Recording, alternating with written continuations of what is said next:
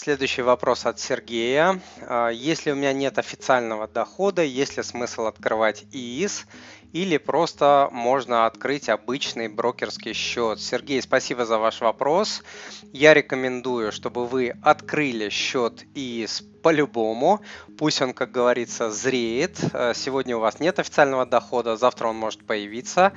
А потом э, для начала вы можете использовать брокерский счет какое-то время, как я уже сказал, как вариант до момента, когда у вас появится официальный доход. Если вы начнете нормально зарабатывать на фондовом рынке, вы сможете выбрать вычет типа B и сделать это позже. Либо, если у вас появится официальный доход, вы сможете выбрать вычет типа А, но ИИС пусть будет.